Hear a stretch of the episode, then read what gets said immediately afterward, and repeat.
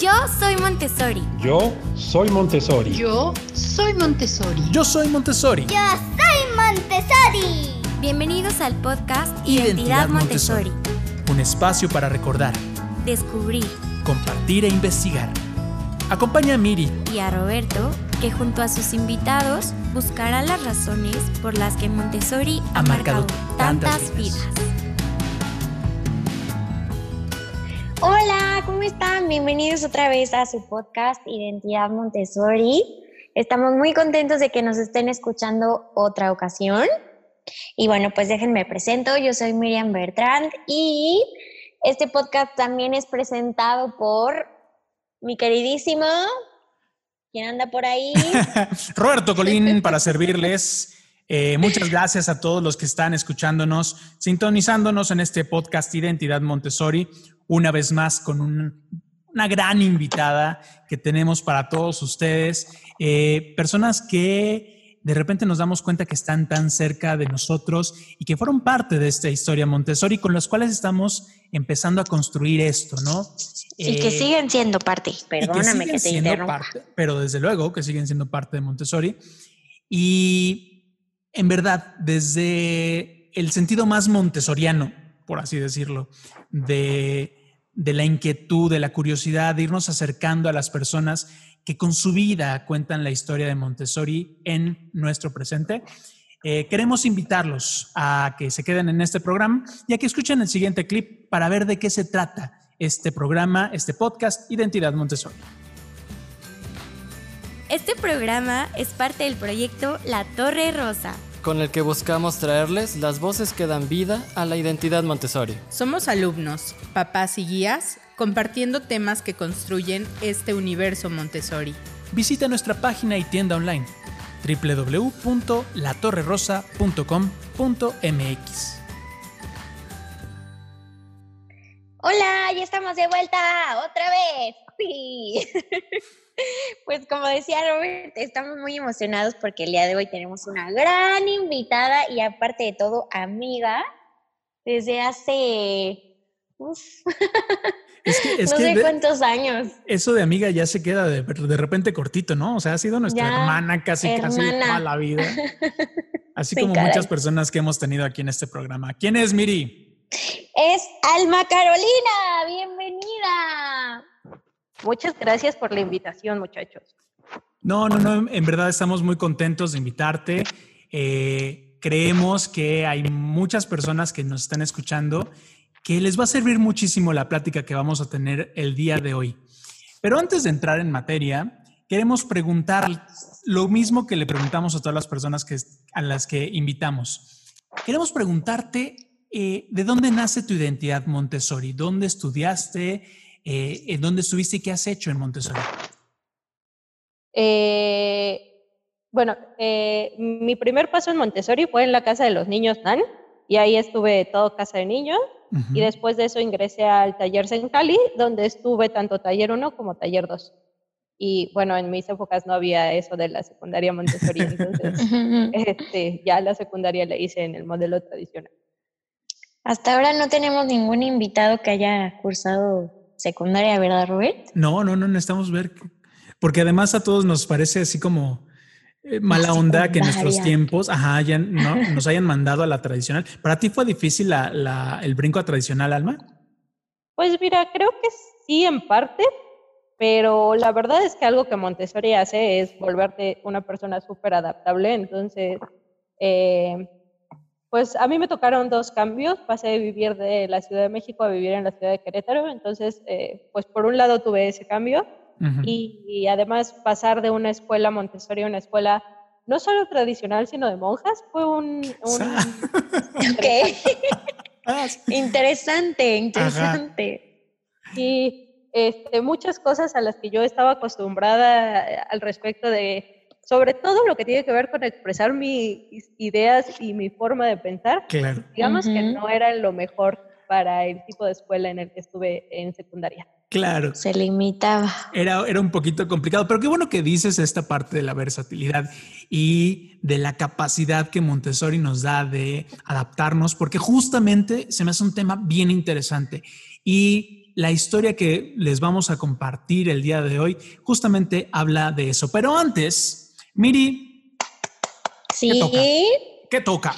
La pregunta obligada de este podcast es saber cuál es tu material favorito. No sé si te platicamos, pero tenemos una carrera de materiales que a cada uno de nuestros invitados siempre les preguntamos cuál es su material favorito. Y pues hasta ahorita creo que no teníamos ningún empatado, ¿verdad? No, no. Mm, bueno, sí, todos, más bien dicho, todos están empatados. Ah, no, sí tenemos ya. Rodrigo Jaco me dijo trinomio al cubo y Ada Paulina también dijo trinomio al cubo. O El sea que tenemos. el primer lugar los cubo lleva el trinomio, adelante, exacto. Entonces, nos gustaría preguntarte, Alma, ¿cuál es tu material favorito? Ah, mi material favorito es la raíz cuadrada, Ajá. ¿Por qué? porque creo que es de las formas más gráficas que tenemos para entender algo que en teoría es tan complejo. Claro. Y además se me hacía de los materiales que específicamente a mí me ayudaban mucho a, a entender la forma numérica a través de las sensaciones. Perfecto, pues acabas de darle un paso importante en esta carrera de popularidad de los materiales. Eh, y el sentido es justamente eso, ¿no? Evocar eh, qué materiales marcaron, marcaron nuestra vida y además los recordamos con cariño porque justamente eso es Montessori, ¿no? Eh, dentro de, tan, de, la filosofía, también lo que recordamos y lo que ha significado este acercarnos a, a los materiales, aprendizaje de esta manera, es lo que queremos ir recordando en este programa Identidad Montessori y en general en el proyecto de la Torre Rosa. Y bueno, vamos entonces a empezar a platicar y para poder platicar un poquito de, la historia que queremos contarles, te pediría, Alma, que nos platicaras un poquito de qué es lo que te pasó en Montessori. Eh, ¿Qué, ¿Qué, ha marcado tanto tu vida en este momento? Y que cuando nosotros estábamos preparando esta charla, tú nos decían, es que me gustaría mucho platicar de esto porque es algo que movió mi vida en Montessori y que eh, quisiera contarlo. Y yo sé que hay muchas personas allá afuera, tanto papás que están queriendo meter a sus hijos en el método, como guías, como alumnos que estuvimos y que están, que podrían decir, híjole, si hay un cambio de vida, si hay un trampolín ahí importante que, que viene en Montessori. Entonces, Alma, por favor, cuéntanos un poquito de esta historia que quieres compartirnos. Bueno, pues eh, para poderles contar cómo Montessori cambió mi vida, uh -huh. eh, creo que primero tengo que explicarles una serie de situaciones. Eh, tengo una licenciatura en sociología y una maestría en estudios humanísticos con una especialidad en literatura y eh, trabajo en un ambiente súper diferente. Soy gerente de control de calidad.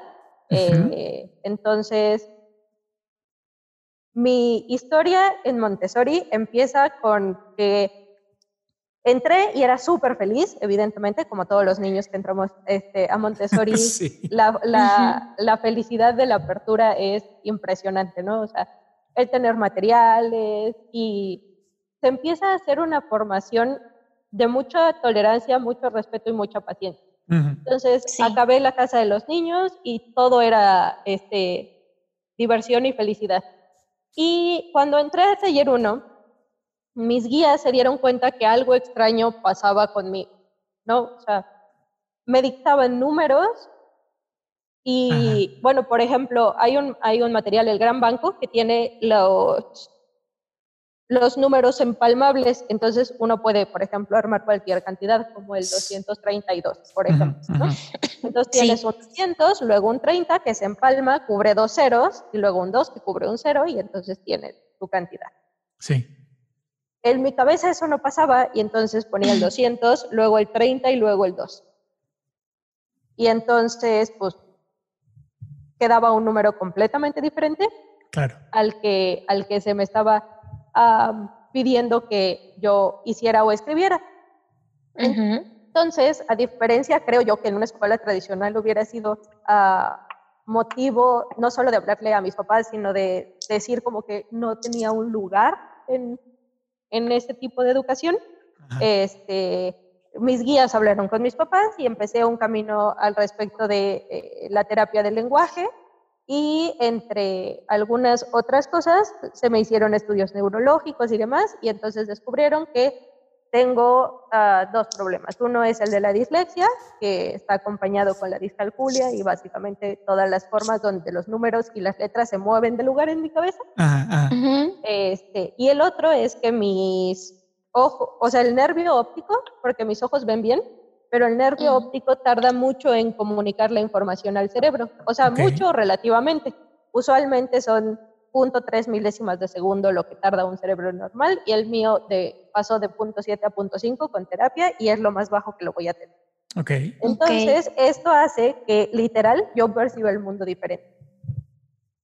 Y eh, en la educación Montessori eso nunca impidió que una aprendiera básicamente todas las habilidades alfanuméricas que tiene un ser humano normal. Y la otra cosa que ocurrió es que mm, nunca sentí que no pudiera hacer algo. Ok. Que eso, es interesante. una sensación muy interesante, sobre todo cuando la recibes de tan niño, ¿no? Claro. Que en vez de tener un ambiente hostil, tengas un ambiente que te dice, pues sí, igual y te cuesta más trabajo, ándale, échale ganas.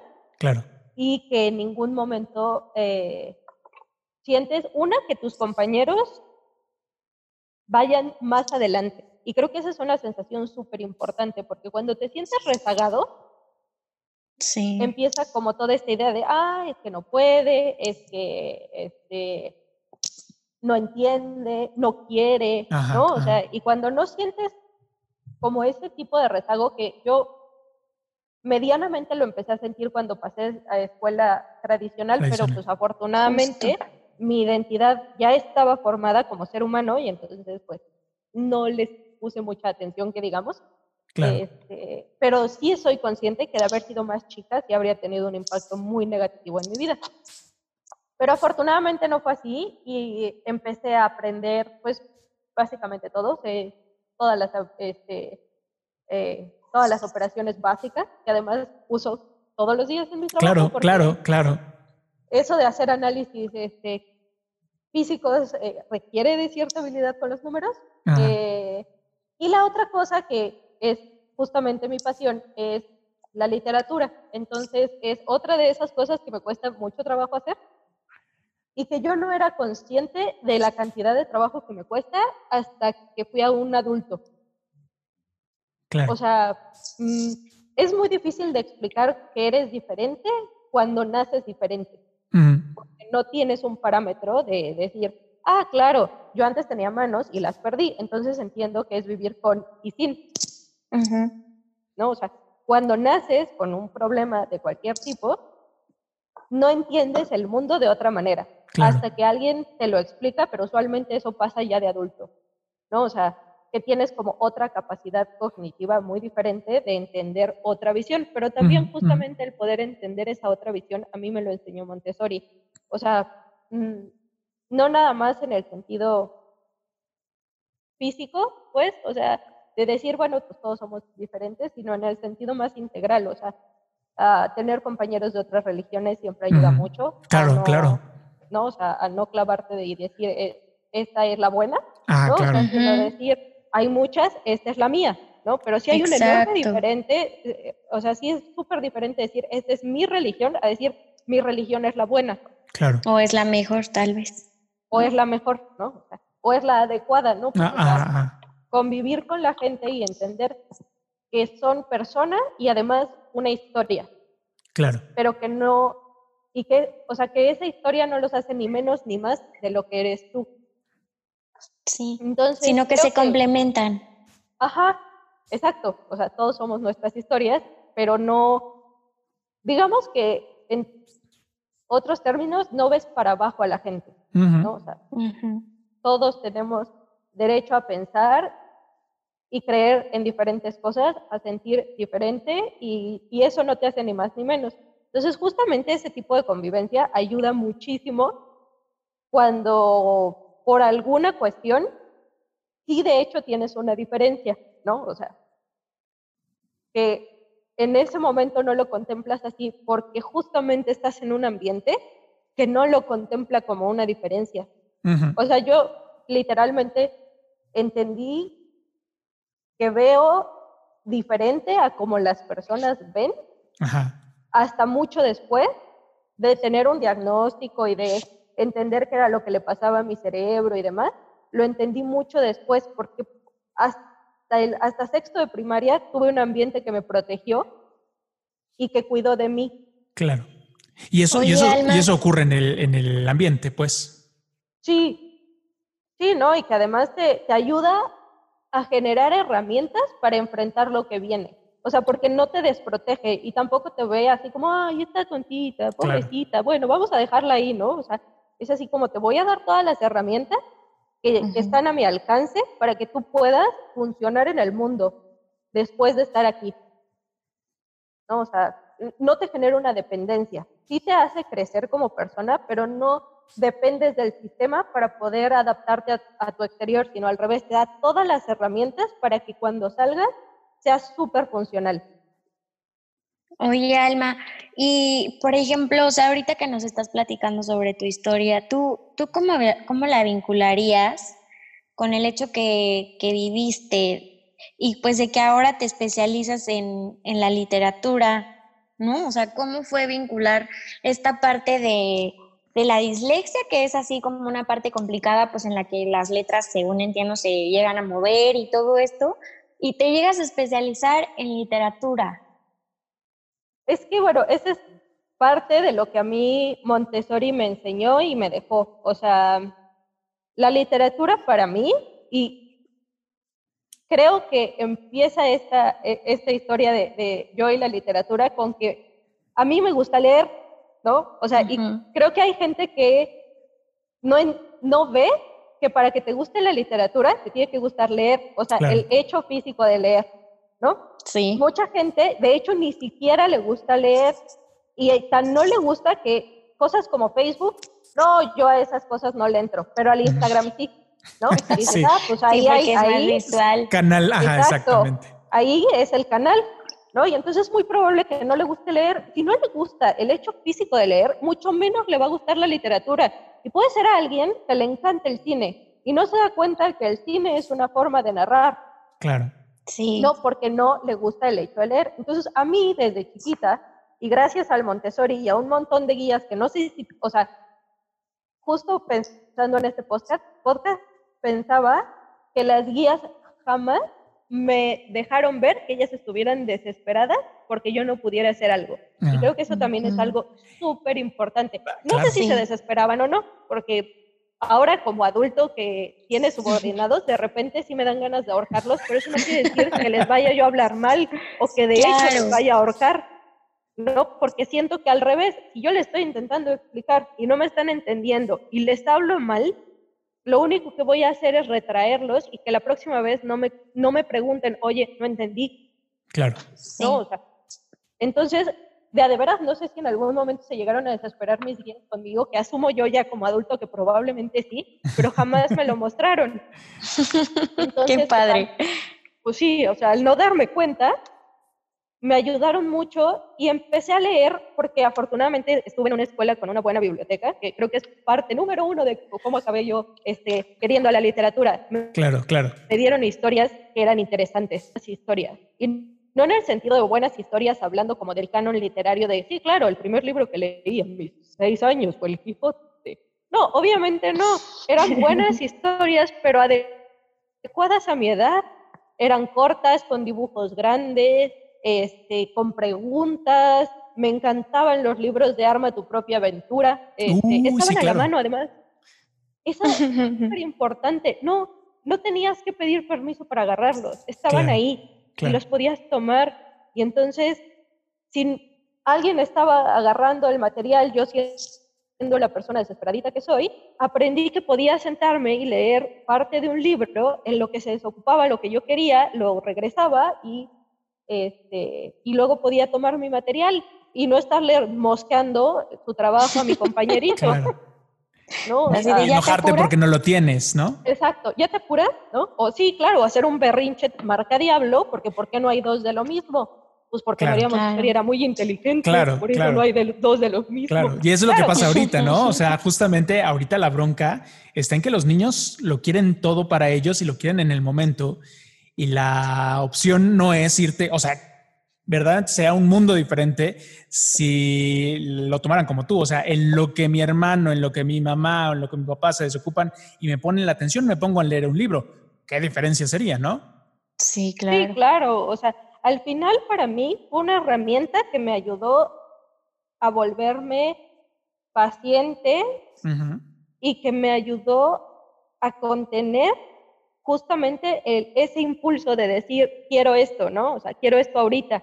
Y cuando eres niño es bien difícil. O sea, ahorita ya como adulto lo veo bien diferente, ¿no? Pero cuando eres niño es bien difícil. Y además cuando eres hijo único es todavía más difícil. Claro, claro. Porque no estás acostumbrado a tener que ceder nada de lo tuyo nunca. ¿Con quién?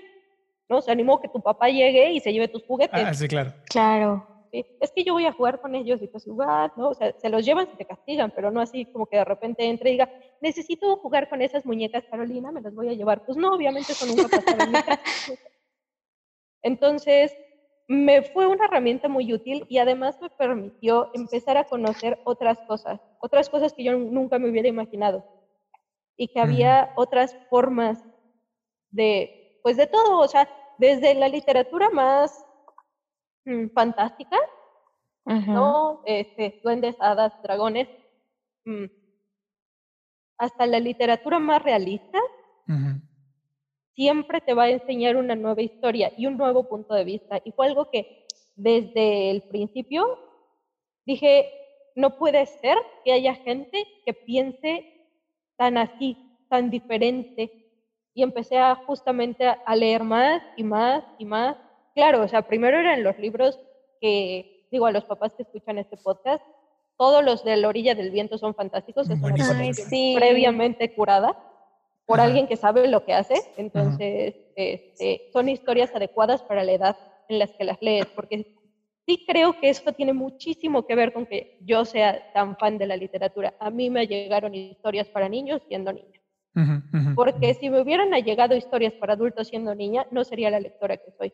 Y si no hubieran tenido la paciencia de enseñarme a leer, mucho menos me gustaría, literal, sería de esas personas que prefieren el Instagram que el Claro. Facebook, porque ahí literal hay dibujitos, ¿no? O sea, Claro. tampoco me hicieron la cosa horrible de darme libros sin dibujos siendo niña. O sea, a mí me quedó súper claro un día que me visitó una sobrina chiquita y agarró mis libros y me decía, es que ninguno tiene dibujos. Y yo decía, sí, tienes toda la razón, esto es una pérdida de tiempo. Claro. ¿no? O sea, Qué aburrido. exacto, porque necesitas esa parte. Eventualmente, yo siento que son como las rueditas de la bici, Sí. Claro, ¿no? claro. Un día se las quitas. Pero de aquí a que pasa eso, sí es bien importante tenerlo adecuado para una edad. Dices, dices si algo, no... perdón, dices, dices algo bien interesante en relación a eh, cómo, cómo Montessori es una puerta de apertura hacia un mundo y un tema maravilloso que es el de la literatura, las historias, la narrativa, eh, esto que tú estás hablando de la forma en la cual te llegas a las nuevas ideas. Quisiera que lo dejáramos ahí tantito para irnos a un pequeño comercial, a una pequeña pausa y regresamos en un momento para seguir platicando de esta historia de historias. Con Alma Carolina. Regresamos en un momento.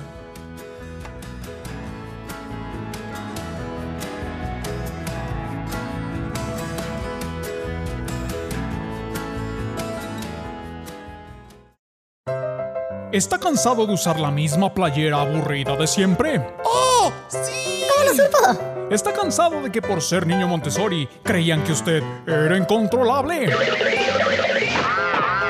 No se aflija más. Hemos abierto la tienda La Torre Rosa en línea, donde usted podrá comprar Mi playera de las letras de lija. Yo quiero las del binomio. Las cadenas. Los mapas, los mapas. No espere más. Visite www.latorrerosa.com.mx y compre la suya.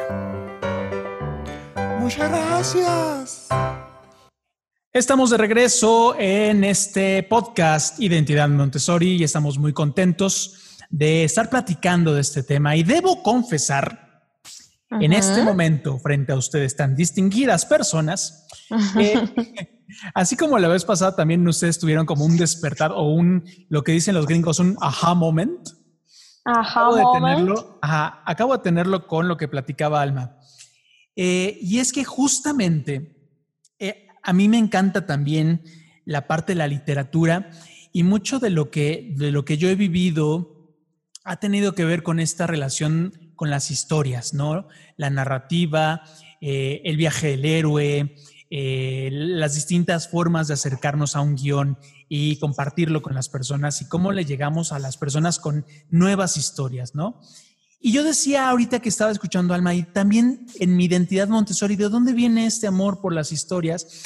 Con una pequeña diferencia. A mí me cuesta mucho trabajo el libro y desde luego tenemos que hablar, con los canales. Eh, cuando yo descubro los audiolibros, me vuelvo loco y los devoro como, como pocos. O sea, yo puedo echarme un audiolibro y una historia en muy poco tiempo y de hecho tengo una pelea con mi hermana, con Leti, porque justamente ella dice que no estás leyendo un audiolibro, ¿no? Y yo le digo, pues es que te acercas a una historia por un, un canal estratégico diferente, ¿no? Y ahorita Sí. que estaba hablando Alma, justamente eh, recordaba que jus- yo empecé a leer con audiolibros, no con audiolibros digitales, sino con la voz de las guías y de mi mamá, que eran lectoras eh, en voz alta, Ajá. ávidas, ¿no? Y en algún momento llevaron a Jorge, el músico ambulante, a leernos historias. Y mi mamá en las noches me leía esas historias. Y fue una forma en la cual nosotros nos acercamos justamente a la literatura de la que hablaba Alma, ¿no? Eh, Elige tu propia historia, tu aventura, eh, los cuentos inquietantes para niños, el barco de, el barco de vapor, etcétera, etcétera. Y eh, es un medio, es una forma en la cual nos acercamos a, a la literatura. Y yo quisiera preguntarte, Alma, eh, ¿qué, qué, qué tiene que tener en la cabeza un papá a la hora de estar planeando justamente cómo, cómo acerco a mi hijo a la literatura? Porque de repente puede ser, voy a hacer una super biblioteca donde tenga la mano el Quijote, donde tenga la mano el Conde de Montecristo, donde tenga la mano los grandes de la literatura con dibujitos, ¿no? Pero puede ser que esos no sean los temas en cuanto a la historia que el niño esté esperando, ¿no? ¿Cómo le hacemos para eh, decirle a los papás, acerca a tu hijo a la literatura? Porque es un mundo y una ventana que no puede dejar de, de conocer el pequeño. Mira, yo en lo personal creo que se necesitan dos cosas. Uno, que los libros estén al alcance de la mano Claro. de un niño y que no lo obligues. Eso, o sea, obligar a alguien a hacer algo es destino a que en- esto no va a funcionar. Sí. Fracaso. sí. Sí, o sea, de a de veras, ¿no? O sea, ¿qué pasa cuando un libro está a la mano? Una, que lo va a tomar cuando quiera. Y dos, que va a aprender que lo puede tomar y regresar tantas veces como decida.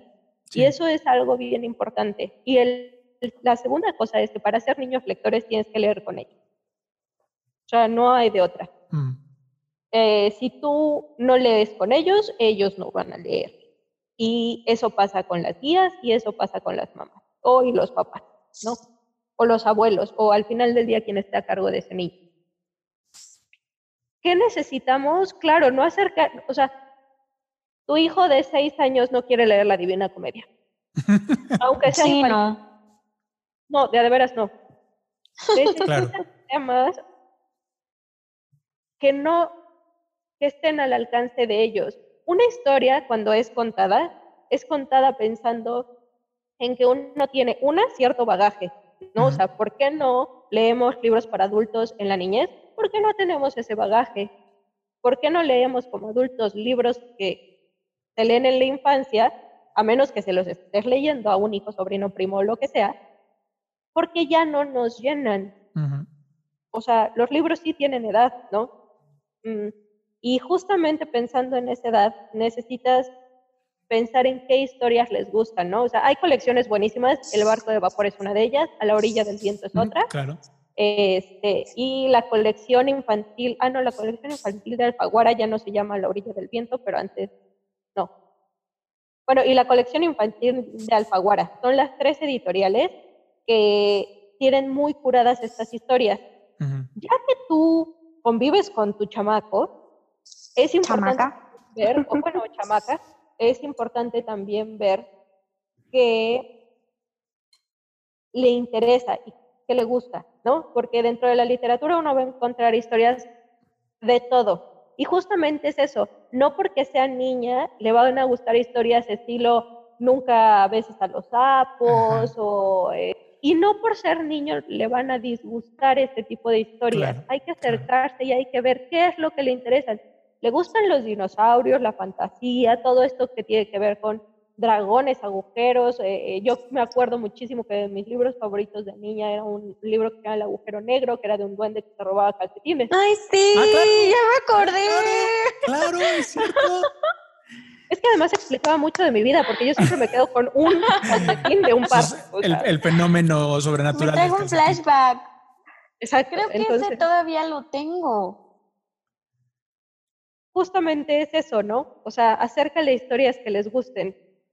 Porque si tú les acercas historias que no les gustan, y no nada más tiene que ver con los dibujos, ¿no? O sea, yo acabo de encontrar hace relativamente poco un, un muy buen libro para empezar a contar historias que se llama El fantástico y pirático viaje de mi padre y la leche, ¿no? Que es una aventura justamente, ¿no? Y te habla del camino del héroe y de todas estas cosas, versión infantil.